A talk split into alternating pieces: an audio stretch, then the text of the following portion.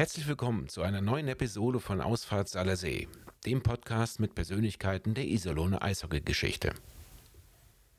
Im zweiten Teil unseres Interviews mit Matthias Lange geht es vor allem um seine Zeit in Iserlohn. Solltet ihr den ersten Teil verpasst haben, empfehlen wir euch, diesen erst anzuhören. In der aktuellen Episode spricht er über Höhen und Tiefen auf dem Eis und in der Kabine, über seinen Abschied und die Fans der Roosters. Er spricht aber auch über seine Karriere in der Nationalmannschaft und welche Mitspieler zu den Besten zählten, mit denen er zusammenspielen durfte. Also, blinke rechts, auf geht's in den zweiten Teil mit Matthias Lange. Ausfahrt Salersee, der Podcast mit Persönlichkeiten der Iserlohner Eishockey-Geschichte.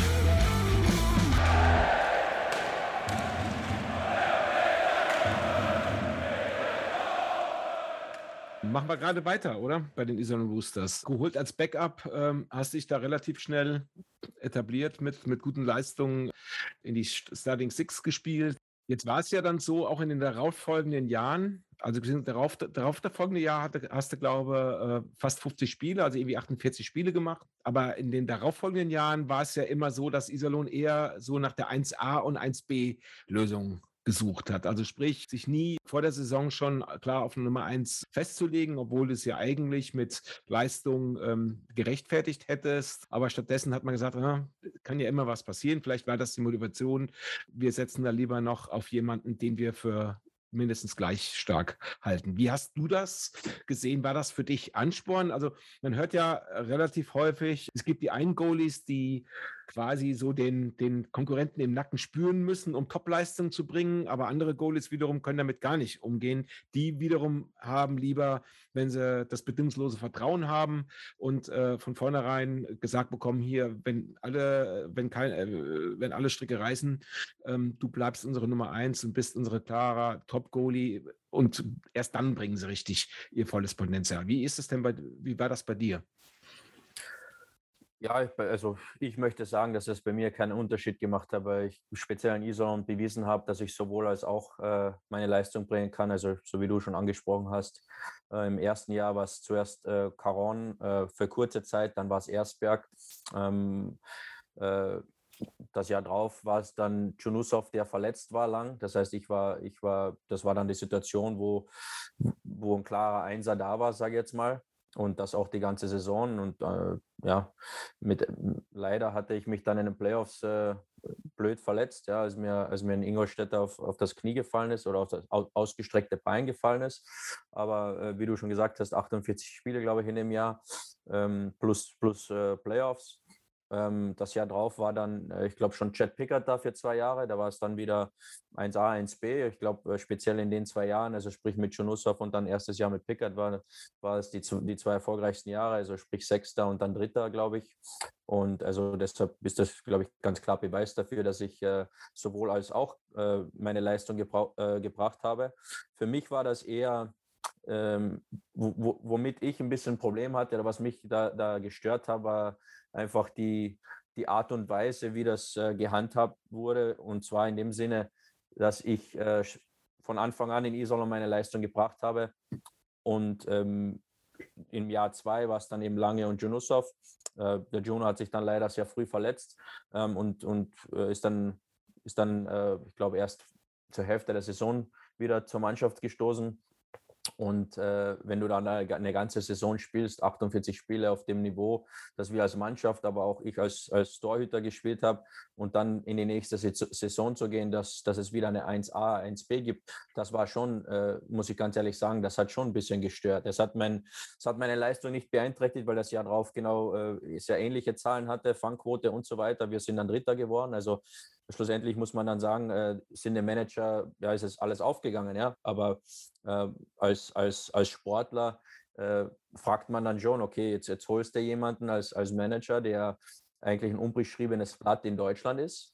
Und dann gibst du dem von Anfang an sozusagen äh, den Benefit of the Doubt, dass der, dass der halt gleich 1a oder 1b ist und du hast jemanden, der seit zwei, Jahr, seit zwei Jahren äh, eine, eine, eine Top-Leistung bringt und das auch ähm, sich in der Tabelle widerspiegelt und dann bist du auf einmal von 1 auf 1b wieder oder, oder 1a. Das hat mich schon gestört, muss ich ganz ehrlich sagen, ähm, weil, weil auf der einen Seite soll, soll man sich die Eiszeit arbeiten und auf der anderen Seite wird es einem anderen äh, geschenkt sozusagen. Und das war, das, das fand ich nicht okay. Jet hat sehr gut gespielt, muss man auch sagen, aber wie gesagt, da geht es einfach nur um den Start in, in der Saison. Äh, da geht es um nichts anderes. Ähm, ich habe nie Probleme mit meinen Torhüter. Äh, äh, Kollegen gehabt, egal wo. Ich bin immer mit meinen Torhüterkollegen gut ausgekommen. Am Ende des Tages, wenn man Torhüter ist oder wird, muss man wissen, dass es dass nur einer spielen kann. Und ähm, das heißt nicht, dass ich jetzt äh, schlechter trainiere, weil ich will, dass der andere spielt oder so. Ganz im Gegenteil. Aber äh, abseits des Eises hab, hatte ich mit, mit, mit keinem meiner Torhüter-Kollegen Probleme. Ganz im Gegenteil, ich bin mit jedem sehr gut auch ausgekommen, auch mit, mit, mit Aubin, Caron und so weiter. Mit dem einen äh, hat man vielleicht ein bisschen mehr Kontakt als mit einem anderen, aber schlussendlich hatte ich nie Probleme. Aber da, wie gesagt, das war schon etwas ähm, speziell, wenn man dann auch sechs Jahre da ist ähm, und auch Leistung bringt, Jahr für Jahr. Ähm, das hat mich dann schon äh, persönlich gestört, aber es hat mich dann nie beeinflusst auf dem Eis. Zwei Minuten wegen Nachhakens. Kommen wir nochmal zurück auf dein erstes Jahr, was ja auch ein relativ spezielles war. Und vor allen Dingen ähm, interessant ist, es äh, deckt sich etwas mit der Saison, die die Roosters gerade durchmachen. Und zwar äh, habt ihr auch äh, einen relativ mäßigen Start gehabt und habt um die Weihnachtszeit schon einen stattlichen Rückstand auf Platz 10 gehabt, wo fast jeder damit gerechnet hat, okay, die Playoffs werden in dem Jahr auch äh, ohne die Roosters stattfinden. Und ähnlich sieht es ja jetzt gerade bei den Roosters aus. Also äh, brisant hier ist natürlich, dass es dieses Jahr äh, nicht nur um die rote Laterne, sondern auch noch ähm, um einen drohenden Abstieg geht. Ja, die Vorzeichen sind ähnlich. Also die Roosters haben jetzt auch einen gewissen Abstand, äh, hinken etwas äh, hinter ihren Erwartungen her. Äh, beschreib mir, wie war das denn damals bei euch? Was hat denn bei euch so den Schalter umgelegt, dass ihr da so einen brutalen, so eine brutale Aufholjagd gestartet habt und da letztendlich noch äh, doch noch äh, in die Pre-Playoffs äh, gekommen seid und da äh, als Sahnehäubchen da auch noch München äh, rausgeschmissen habt, die da auch eine relativ durchwachsene Saison gespielt haben. Was hat bei euch den Schalter umgelegt? Ja, schwierig zu sagen. Also ich glaube, ich glaube, erstmal vorneweg muss man sagen, dass äh, das vom Papier her, wir hatten ja eine gute Mannschaft in dem Jahr auch vom Papier her, aber ich glaube, mit der Mannschaft, die heute am Eis steht in Iserlohn, ist es nicht zu vergleichen. Ich glaube, das ist schon äh, vom Papier her, was, was heute in Iserlohn am Eis steht, das, ähm, das ist schon sehr gut, muss man sagen, speziell für diese Saison. Und ähm, da kann ich mir eigentlich nur wie gesagt, ich habe ja keinen Einblick mehr. Äh, ich bin da, ich habe da keinen Insider oder irgendwie Wissen. Aber ähm, für mich war ganz klar der Unterschied, also äh, in dem Jahr, als ich da war, in, dem, in meinem ersten Jahr, weil dass wir, dass wir ganz klare Leitfiguren hatten in unserer Mannschaft. Das war erstens der Michael Wolf und zweitens der Mike York. Und wenn du die nicht hast in deiner Mannschaft, dann kannst du Talent haben, so viel du willst. Das ist egal, weil wenn dann einmal der Wurm drin ist, dann kommt er nicht mehr raus. Und weil dann, dann werden, wenn, dann werden Finger gezeigt, der eine auf den anderen und wenn der nicht passt, dann passt der nicht.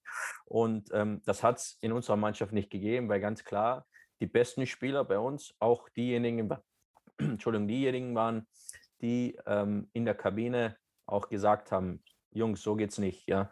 Und ähm, den, den, den Schalter dann sofort umzulegen, ist auch klar, dass das nicht geht, weil du gegen Mannschaften spielst, die, die einfach im Lauf sind, ähm, die ja vielleicht zum Teil auch talentierter sind. Ähm, und äh, bei uns war es dann so, dass wir dann mit der Zeit da reingefunden haben. Und, äh, und dann gab es da, kein, wenn du mal, wenn, das, wenn das Raden mal läuft, dann, dann läuft das. Und wie gesagt, wenn da jeder, jeder äh, ja, nach der Pfeife tanzt sozusagen von den, von den Leitfiguren. Ob es jetzt, äh, wie gesagt, fängt der dann beim Trainer an. Der Trainer muss ja, muss ja umgehen können mit seinen Kapitänen sozusagen, ja. Aber schlussendlich äh, hast du als Mannschaft Erfolg, wenn die Kabine ohne Trainer funktioniert. Ja, da kannst du Trainer haben, wenn du willst. Wenn die Kabine ohne, ohne Trainer alleine nicht funktioniert, dann, dann kann der, kann der Trainer auch nichts mehr machen. Ja, und das, die, die Situation hatten wir ja in, in Iserlohn auch oft genug, äh, auch speziell gegen, äh, gegen Ende meiner Karriere. Ähm, wenn, wie gesagt, äh, als wir, als wir Mike York äh, als Iserlohn, so, ich muss das umfallen, als Iserlohn sich entschieden hat, Mike York nicht zu verlängern, ging es ja dann bergab, muss man ja ganz klar so sagen. Äh, Mike York war ja auch in dem in, äh, im zweiten und dem dritten Jahr mit der beste Spieler. Und ähm, dann, dann, das war derjenige, der die Mannschaft zusammengehalten hat in der Kabine. Und äh, wenn du jemanden hast wie Mike York, der, der das alles vor, der ein Vorzeigeathlet ist in dem Sinn, ja, war jetzt nicht mehr der schnellste, war auch nicht der, derjenige, der, der im Kraftraum da jetzt äh, die, die, die, die, Gewichte um sich rum, rumschmiss, aber musste er auch nicht, ja, weil er genau, weil jeder, jeder genau wusste. Aber ich kann, ich kann dir sagen, dass der Mike York kein einziges freiwilliges Training versäumt hat. Ja. Und wenn das dann mal da ist, dass der Mike York kein freiwilliges Training versäumt, dann kann sie sicher sein, dass sich der 19-Jährige, der in seinem ersten Jahr ist, auch kein einziges äh, freiwilliges Training versäumt. Ja. Und so es ist einfach ähm, Leadership, ja. Das ist Leadership und da musst du gar nicht laut sein. Das musst du einfach, da musst du einfach zeigen, den Jungen und auch deinen Mitspielern. Und ähm, ich bin der Meinung, den einen oder anderen Spielern kennt man ja, auch wenn nur, auch wenn nur von Papier oder über andere Leute. Bin überzeugt, dass jetzt, dass, dass, dass es jetzt der Fall in Isolon nicht ist, dass die Kabine funktioniert. Und da kann, kannst du Trainer haben, wenn du willst. Und äh, leider haben wir das ja in Isolon zu oft, zu oft schon gesehen. Ähm, wenn mal der Wurm drin ist in, in der Kabine, dann, dann tust du dir schwer. Ja, kannst du den Trainer auswechseln, kannst du sieben neue holen, bringt dir nichts bringen, weil wenn du immer ähm, ähnliche Charaktere holst in die Mannschaft, dann äh, hilft dir das nichts.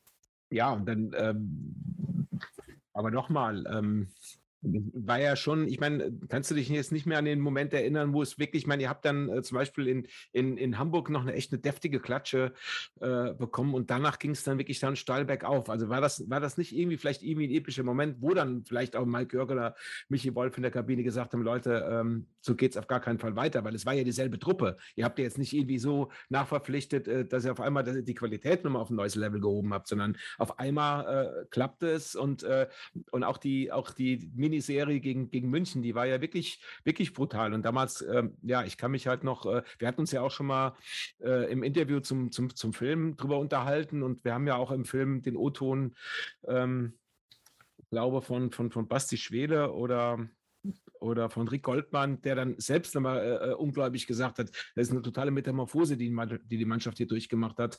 Äh, äh, quasi vom Saulus zum Paulus auf einmal äh, rocken die hier rum und, und spielen auf einmal richtig tolles Eishockey, weil ihr habt, habt auch wirklich das, das äh, Spiel in München letztendlich, was euch den Einzug ins Viertelfinale beschert hat, war ja, war ja nahezu perfekt. Ja, also an die Niederlage in Hamburg kann ich mich noch sehr gut erinnern. Das war eine richtige Klatsche ähm, direkt nach Weihnachten, glaube ich, war das. Und ähm, ich weiß auch, da, wir hatten auch andere Spieler, ganz, ganz starke Charaktere, wie, wie Mike Brennan, ja, der, der auch, äh, der ich glaube nicht, dass er ein C oder ein A auf der Brust hatte, der dann auch mal äh, aufgestanden ist und gesagt hat, Jungs, so, so kann es doch nicht weitergehen, ja. So kann es nicht weitergehen und wir, wir müssen da einfach an einen Strang ziehen, wir müssen das System umsetzen, wie es verlangt wird und ähm, einfach spielen, ja. Und das, das sind oft so Floskeln, die, die, die, die, die, die hören sich so einfach an. Ähm, schlussendlich ist es so, wenn du im, in so einer, so einer Abwärts, in so einem Abwärtstrend, äh, Abwärtsspirale bist, dass du ja dann noch, noch härter, noch stärker versuchst, da rauszukommen. Und das geht dann meistens in die Hose, ja.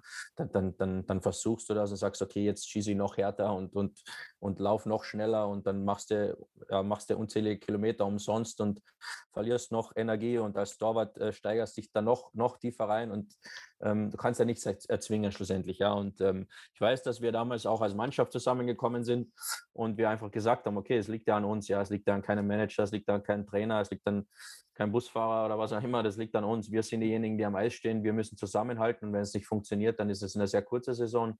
Und wenn wir eine Chance haben wollen, dass wir, dass wir da noch rankommen, ja, es hat ja nicht mal einer von den Playoffs gesprochen, dann, dann, dann schauen wir, dass wir das jetzt äh, ja, ordentlich zu Ende bringen.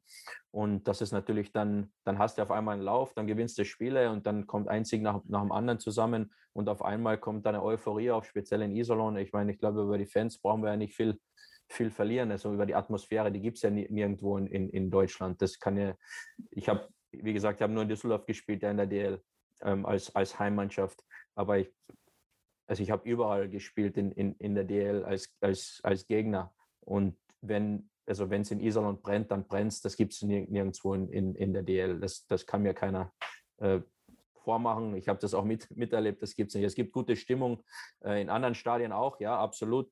aber äh, wenn, die, wenn, die, wenn die Tribüne wackelt, ja, wenn die Lautsprecher wackeln, äh, weil die, weil die äh, Leute schreien und springen, dann äh, das, das gibt es nirgendwo anders, ja. Und äh, das ist dann auch sehr schwer, dort zu spielen als Auswärtsmannschaft. Das hört man ja immer wieder.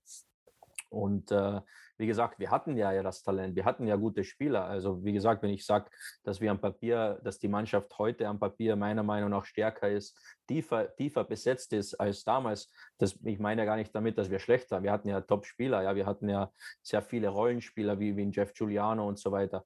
Ähm, also wir hatten ja, wir hatten ja eine gute Mannschaft. Ähm, aber wie gesagt, schlussendlich ist es immer so, dass ähm, wenn, wenn die ein, zwei Leute vorne wegtanzen, die das das Tempo dann vorgeben und auch die Art und Weise, wie gespielt wird ähm, und wie wir uns verhalten. Dann, äh, wenn du, wie gesagt, ich glaube, über, über Mike York und Michael Wolf brauchen wir nicht viel, viel, viel verlieren. Das sind zwei, zwei Top-Leute, zwei Top-Charaktere und ähm, wenn die eine Mannschaft anführen, dann, dann, dann hast du keine, dann gibt es keine Option als, als, äh, als zweites Glied, drittes Glied, viertes Glied. Du bist da in einer Reihe und das und, und Abmarsch, ja. Und äh, natürlich, äh, wenn du dann in so einem Lauf bist, dann, dann ist der, der auch schwer zu stoppen. Und das war ja dann einfach das Gefühl. Dann bekommst du das Gefühl, dass du kannst ja gar nicht verlieren. Bist du halt 2-0 hinten, gewinnst du halt 4 zu 2, ist ja kein Problem. Ja, und wenn du, wenn du, wenn du in so im, Gegen, im Gegenteil äh, oder im Gegensatz, wenn du da äh, in so einer Spirale bist, die nach unten geht, dann bist du 2-0 vorne und weißt, dass du 4 zu 2 verlierst. Ja, also das ist halt das, das Komische am Sport. Und mhm. ähm, ich glaube, äh, wenn man so zuhört, scheint es so, dass Isolon gerade jetzt in so einer Situation ist. Und ähm, aber wie gesagt, damals war das natürlich dann auch die Euphorie, die uns dann getragen hat. Ähm, und natürlich kommst du dann immer näher an die Playoffs und dann schaffst du die auch noch, die Pre-Playoffs. Und dann gehst du natürlich als, äh, als Underdog, sag ich jetzt mal, in die, in die Serie gegen München, aber hast ja nichts zu verlieren. Das, das macht es ja dann auch ein bisschen einfacher sozusagen, also nur vom fundamentalen Geschichte her.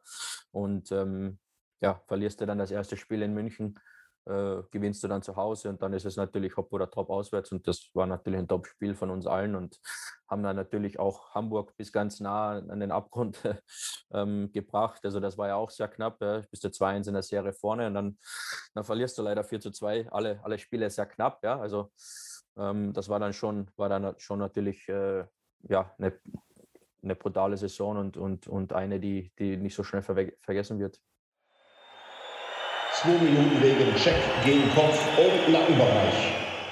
Jetzt warst du ja maßgeblich mit schuld, äh, dass die Erwartungshaltung in Iserlohn dann äh, stetig gestiegen sind. Also es war ja, du hast ja die Zeit mitgeprägt, in dem Iserlohn dreimal ineinander äh, ähm, das Viertelfinale der Playoffs erreicht hat, was darin gegipfelt ist in dem übernächsten Jahr ähm, also da war die Fallhöhle äh, andersrum. Also da seid ihr wirklich, habt ihr eine brutale Vorrunde gespielt, hattet sogar am letzten Spieler noch die Chance, sogar als Vorrundensieger abzuschließen und dann halt doch der, ja, natürlich basierend auf den höheren Erwartungen, dann der Absturz gegen Nürnberg. Also wie war es denn da aus der Warte? Ich meine, das war dann für die Fans natürlich auch eine, eine, relativ kalte Dusche, weil, weil, wie zuvor schon gesagt, die Erwartungshaltungen ja auch ein Stück weit gestiegen sind.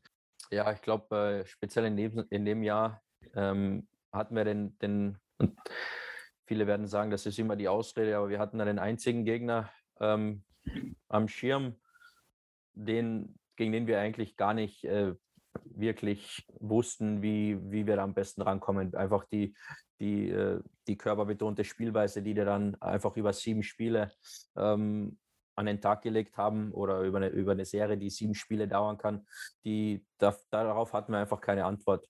Ähm, das ist dann in den Playoffs ist schwierig zu sagen. In der DL gibt es so viele gute Mannschaften. Zwischen drei und sechs ist da so wenig Platz. Ich glaube, als Ingolstadt Meister geworden ist, sind die als äh, über die Pre-Playoffs Meister geworden, wenn ich mich nicht täusche. Also da ist schon sehr viel so, also da ist schon so, so eng alles zusammen, dass da dann oft auch, äh, das sind so Kleinigkeiten, die dann, die dann, äh, die dann die Unterschiede ausmachen. Und das ist ja nicht so, dass wir die Serie äh, ganz klar 4-0 verloren hat, hatten. Ja, das ist ja, das wäre ja nochmal gut am Ende des Tages hast du verloren, ja, bist du weg, egal ob 4-0 oder 4-3, aber ähm, ja, natürlich, äh, wenn du Dritter bist, hast du natürlich speziell in der, in, der ersten Runde die Erwartung, dass du natürlich eine Runde weiterkommst, logischerweise. Und äh, äh man muss einfach sagen, dass die, äh, ich glaube, da muss man ehrlich, ehrlich genug sein, dass man einfach sagen muss, über die, über die sechs Spiele war Nürnberg besser. Die haben, wir hatten zwar einen guten Start, hatten das erste Spiel gleich, ich glaube, 4 zu 0 gewonnen. aber ähm, die Serie dauert eben sechs, sieben Spiele und ähm, wir hatten dann einfach auf Dauer ähm, nicht die richtigen Antworten und äh, Nürnberg war dann einfach äh, besser über die Serie gesehen. Ja, Alex hat äh, netterweise das übersprungen, was du als dein Karriere-Highlight bezeichnest, nämlich die Olympischen Spiele. Die hast du dir ja sicherlich auch verdient mit der Leistung, die spätestens ab, ab äh, Weihnachten 2013, dann im darauffolgenden Jahr 2014 im Frühjahr, äh, die du da gebracht hast. Ähm, du hast das als dein Karriere-Highlight mal in irgendeinem Interview beschrieben. Ist das immer noch so? Also bisher hört man ja ganz oft der Traum aller Sportler Olympische Spiele?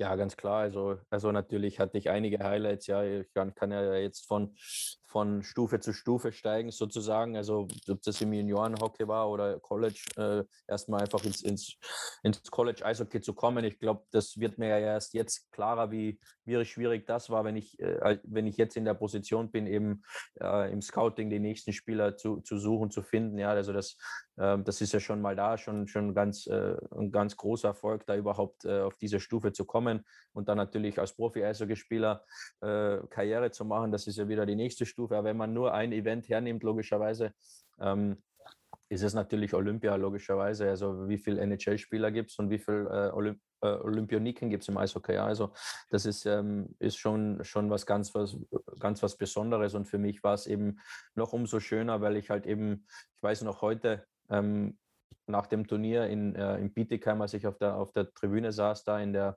ähm, ja, nicht, nicht mal als äh, nicht mal knapp am, am Kader dran, sage ich mal so. Ne? Ich war da nur Zuschauer, weil ich auch, auch als, nur als nur Zufall, weil ich eben äh, kurz davor zu den Bietigheim Steelers äh, dazugestoßen bin. Und ich, ich rufe da meine Frau an in Amerika und sage, Österreich hat gewonnen, ich fahre äh, fahren zur Olympia und äh, vielleicht fahre ich mit.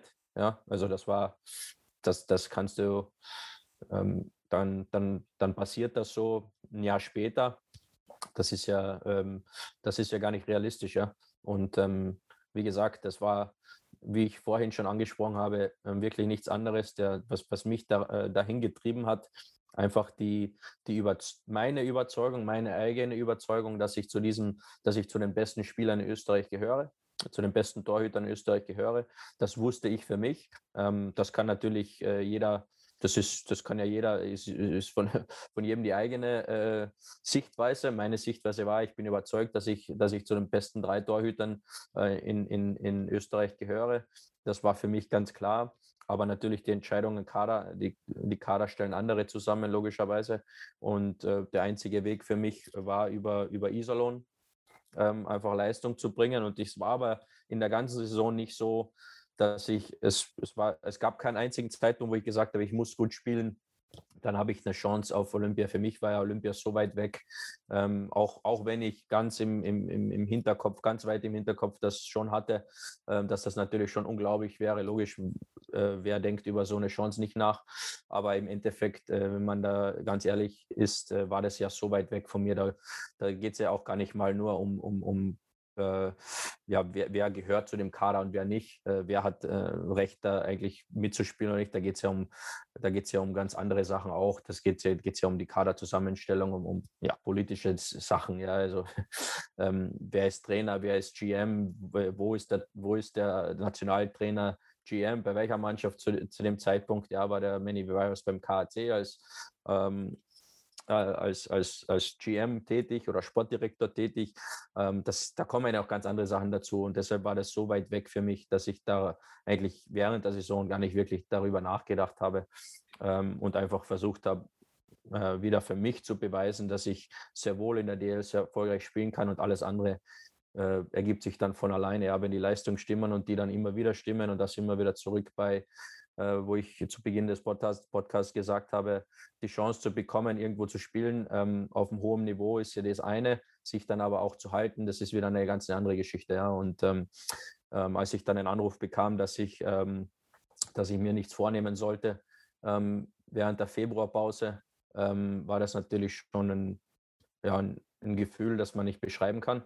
Und äh, wenn man dann fragt, was das bedeutet, äh, was dieser Anruf bedeutet, dann und einem dann gesagt wird, ja, unternimm einfach nichts, äh, weil es jetzt nicht von, von der offiziellen Stelle kommt, dann weißt du halt, dann, dann spekulierst du natürlich schon, ja, bist du jetzt auf Abruf, äh, sollst du deshalb nicht auf Urlaub fahren oder bist du wirklich dabei? Und schlussendlich äh, kommt dann der Anruf, der dann sagt, du bist, du fährst mit. Wir können da natürlich nichts garantieren, ob Eiszeit oder nicht. Und das ist immer für mich so der beste Spruch, weil ich da immer lachen muss. Und manche fragen mich, warum ich dann lache, weil ja, weil für mich so, für mich im Sport kann es keine Einsatzgarantie geben. Das ist ja lächerlich. Ähm, äh, im Endeffekt ähm, Einsatzgarantie, was bedeutet das? Ja, das heißt, ich kann spielen, wie ich will und ich spiele trotzdem. Das ist ja, das ist ja nicht Sport, das ist ja, du bist ja, du bist ja ein Competitor im Endeffekt. Du willst, du, warum soll ich belohnt werden, wenn ich schlecht spiele? Also das, äh, das für mich war das immer, immer äh, das, das Komische, wenn Trainer zu mir sowas sagen. Äh, aber wie gesagt, ich habe ich hab da gesagt, genau wie so wie bei, der, bei dem Anruf zur, zur AWM als dritter Torhüter, kein Problem. Für welche Rolle du mich vorsiehst, ich bin bereit. Und äh, ja, dann, dann, dann läufst du da ein bei der Eröffnungszeremonie und äh, bekommst Gänsehaut. Und äh, es ist natürlich, ja, ich habe das ja als, als Kind äh, immer, alle zwei Jahre, ja, Sommer, Winter, Sommer, Winter, immer, immer angeschaut mit meinem Bruder, mit meiner Familie. Wir waren ja, wir sind eine sportbegeisterte Familie und haben uns das natürlich immer angeschaut. Und wenn du dann selbst über diese Bühne schreitest, und das ist natürlich, wie gesagt, auch bis heute noch surreal, muss ich ganz ehrlich sagen. Und ähm, dass du dann auch noch die Chance bekommst zu spielen und dann auch das noch gut machst, ähm, das war, wie gesagt, für mich nichts anderes als für mich persönlich eine Bestätigung, siehst du, dass du kannst das. Zwei Minuten wegen Beinstellens. Ja, ich wollte eigentlich ähm, da eine eigene Rubrik Nationalmannschaft für aufmachen, aber du hast es ja trotzdem äh, chronologisch äh, charmant übergeleitet ähm, und hast jetzt eigentlich auch schon sehr viel äh, beantwortet, ähm, was wir dich dazu fragen wollten. Nochmal zurück ähm, zu Iserlohn war deine längste Zeit und auch deine erfolgreichste Zeit in deiner Profikarriere, die, die ja dann leider nicht das Ende genommen hat, was du dir unter Umständen gewünscht hast und vor allen Dingen, äh, was du auf jeden Fall auch verdient gehabt hättest. Also du hast es ja eben noch mal angesprochen äh, im Nebensatz, ähm, dass ein Torhüter natürlich einen ganz anderen Verantwortungsgrad hat äh, als ein einzelner Stürmer, weil wenn der Stürmer das Tor nicht trifft, ähm, dann ja, hofft er auf die nächste Chance und dann passiert erstmal nichts. Aber wenn du einen gravierenden Fehler machst, äh, bedeutet das in der Regel ein Gegentor. Und das war eine besonders schwierige Saison und du hast es ja auch eben schon angesprochen, wahrscheinlich auch eine Saison, wo der wo der äh, Kapitän so wirklich in der Kabine gefehlt hat. Beschreib doch einfach mal die Zeit. Ja, also angefangen hat das ja schon das Jahr zuvor, als der Trainerwechsel stattgefunden hat von, von Jari zu, zu Rob. Ähm, und ich da auch jetzt äh, nicht wirklich viel gespielt habe, außer zu der Zeit, als ich äh, Sebastian verletzt hatte. Ähm, und äh, ich hatte dann am Ende der Saison das Gespräch schon. Ich hatte noch ein Jahr Vertrag mit einer Option auf ein äh, weiteres, äh, wenn wir ähm, äh, in die Top, Top 10 gekommen wären. Ähm, und schlussendlich war es dann so, äh, oder zumindest ins Viertelfinale, Entschuldigung, äh, irgendwie so war der Vertrag. Ähm, und dann war es in dem, eben vor meinem letzten Jahr, eben gab es Gespräche, weil ich einfach das, ja, man ist so lange dabei, man weiß, ob ein Trainer auf einen setzt oder nicht, ja. Ähm, und äh, das Gefühl hatte ich bei Rob von Anfang an nicht, ähm, speziell äh, nachdem Sebastian äh, wieder zurückkam von seiner Verletzung. Und äh, ja, und deshalb äh, hatte ich dann einfach das Gespräch gesucht und äh, also in, in diesen Exit-Meetings am, am, Ende des Jahres, ja, und habe das auch angesprochen und habe gesagt, äh, eben Carsten war in einem Meeting und äh, Rob Daum äh, und äh, ich glaube Jamie, Jamie war noch, war da auch dabei, egal, auf jeden Fall ähm, wird in diesen Meetings immer darüber gesprochen, okay, die sagen dir die Meinung ja über, über deine Saison und äh, über die nächste Saison und wie geht es weiter und geht es nicht weiter und so weiter. Und äh, ich habe eben dann angesprochen, dass es, äh, dass ich einfach nur wissen möchte, wo ich, wo ich in, in der Mannschaft stehe, ähm, weil ich habe natürlich auch andere Ansprüche und wenn, äh, wenn nicht mit mir geplant ist, dann ist das okay. Das ist ja ist, ist, ist, ist ein Business, ja. Ich verstehe das ja. Es ist ja kein Problem. Das, es ging ja nie über, über, um das Sportliche in dem Sinne in diesen Gesprächen. Ähm, und dann sollen die mir da sagen, dann finden wir eine Lösung, ja. Und die Antwort war dann immer, nein, wir sind sehr froh, zwei gute deutsche Torhüter zu haben. äh, beziehungsweise Torhüter mit deutschen Pässen. ähm, und, äh, und das passt alles. Ja, und das war natürlich die, die einfache Variante, ähm, weil es halt oft schon so ist in, in Iserlohn und äh, das nicht nur bei mir der Fall ist, dass einem dann halt oft gesagt wird, du, äh, in, in zwei, drei Wochen wissen wir mehr über den Kader und dann rufen wir dich an. Ja, und das ist ja, ist ja eigentlich immer lächerlich, aber was sollen die in zwei, drei Wochen mehr wissen? Ja, also was sie jetzt nicht wissen. Also das ist ja, ich kann ja jetzt äh, zehn, mindestens zehn Leute aufzählen, die, die das. die, die gleiche Antwort gehabt haben, weil äh, innerhalb von zwei, drei Wochen passiert in einem Kader nicht viel, speziell, speziell nicht von, von April bis, äh, bis Mai. Ja. Ähm, äh, das war einfach das, was mich halt dann einfach auch sehr enttäuscht hat, weil wenn der, wenn, wenn, wenn äh, die Mannschaftsführung zu mir da sagt, pass mal auf, ähm, Sebastian ist, ist für uns die klare Nummer eins. Äh, let's, äh, schauen wir mal, ob, er, ob man eine Lösung finden kann, dann, dann ist es ja okay, dann ist es einfach Teil des Geschäfts und es ist, wie es ist. Ähm, aber wenn dann einer, äh, wie gesagt, ich gehe dann, geh dann in die nächste Saison und das ging ja dann von Anfang an los. Ne? Und wenn man dann weiß, dass man die Unterstützung nicht hat von, von Trainer und Manager und so weiter, ähm, dann ist es natürlich schwierig, äh, ist es schwierig, dann auch Leistung zu bringen, wenn man weiß, dass jeder, dass jeder Fehler eigentlich dazu führt, dass oder dass eigentlich nur gewartet wird, dass, dass man einen Fehler macht und so weiter. Und dann bist du natürlich wieder raus. Du hast ja da eigentlich keine, keine reelle Chance, dass du, dass du überhaupt Erfolg haben kannst. Ja, und äh, deshalb hatte ich das Gespräch schon im Sommer davor gesucht und das leider zu nichts geführt hat. Und deshalb war das dann für mich eigentlich keine Überraschung, dass es dann ähm, ja so kommt, wie es gekommen ist. Die einzige Überraschung dabei war natürlich die Art und Weise. Die war nicht korrekt. Ähm, das, das werde ich äh, auch, auch nie wirklich äh, anders sehen, ähm, weil da gibt es eine, da gibt's eine, eine, eine Art und Weise, die, die okay ist für, für ein Geschäft, ja, von der Geschäftsseite, von, von der sportlichen Sicht. Und es gibt eine, eine menschliche Seite, speziell nach so langer Zeit. Und äh, die war nicht in Ordnung.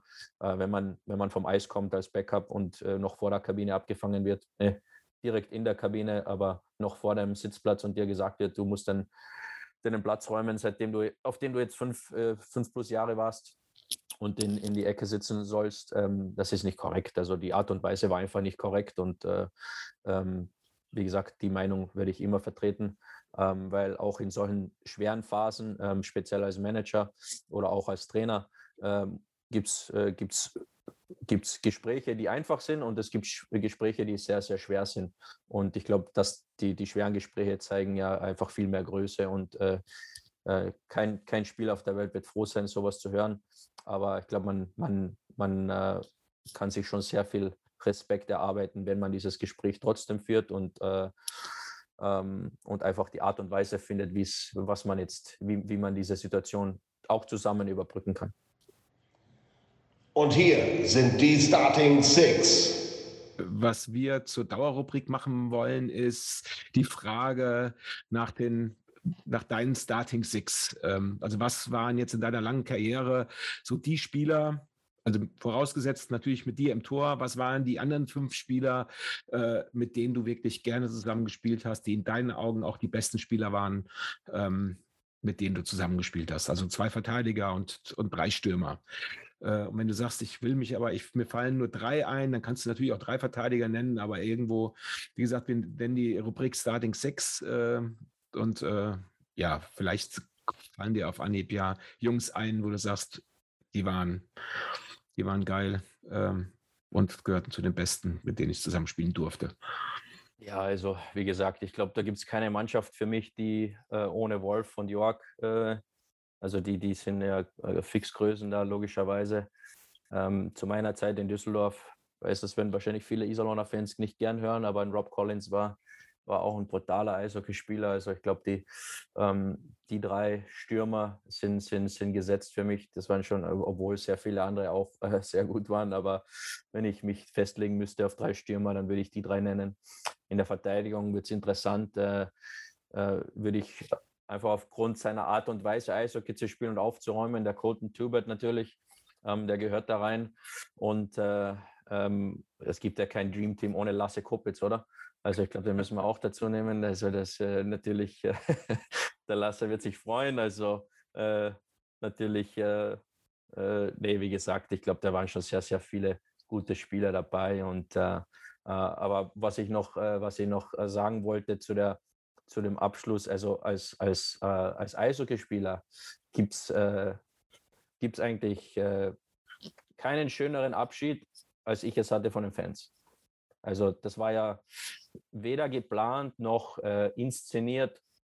Ähm, Verein hatte ja damit gar nichts zu tun gehabt, ja, muss man ja auch sagen. Das meine ich jetzt gar nicht mal bös gegenüber dem Verein, ja. Es gab ja dann eine andere Verabschiedung ähm, später dann äh, nach der Saison, aber ähm, als, als, als Sportler gibt es ja nichts Schöneres, als vom Publikum so verabschiedet zu werden, ähm, wie das bei mir der Fall war. Also wie gesagt, das war nichts geplant, da war nichts äh, inszeniert, da war, äh, das war alles ehrlich gemeint von beiden Seiten und ähm, ja, ich glaube, das zeigt einem einfach, dass man, dass die Zeit, die einer dann auch beim Verein so lang ähm, mitgeprägt hat, dass das dann schon auch Spuren hinterlassen hat.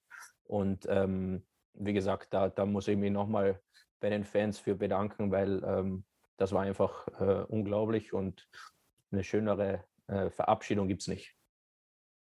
Und es gibt auch keine schöneren, äh, schöneren Abschlussworte. Ähm, ja, wer es nicht glaubt und wer es nicht gesehen hat, der kann es auf jeden Fall nochmal sehen. Festgehalten in dem Film Die Eisfälle am Saler See. Da sieht man auf jeden Fall nochmal, ähm, wie dankbar dir auch die Fans für deine Zeit, für deine erfolgreiche Zeit, für deine Nähe zu den Fans äh, war. Und ähm, ja, nichtsdestotrotz äh, äh, war es uns auch ein großes Anliegen, äh, dich als einen unserer ersten Gäste im Podcast zu haben. Ähm, war uns ein Riesenfest, eine große Ehre. Vielen Dank für deine Zeit. Ja, vielen ähm, herzlichen Dank für deine Zeit. Genau.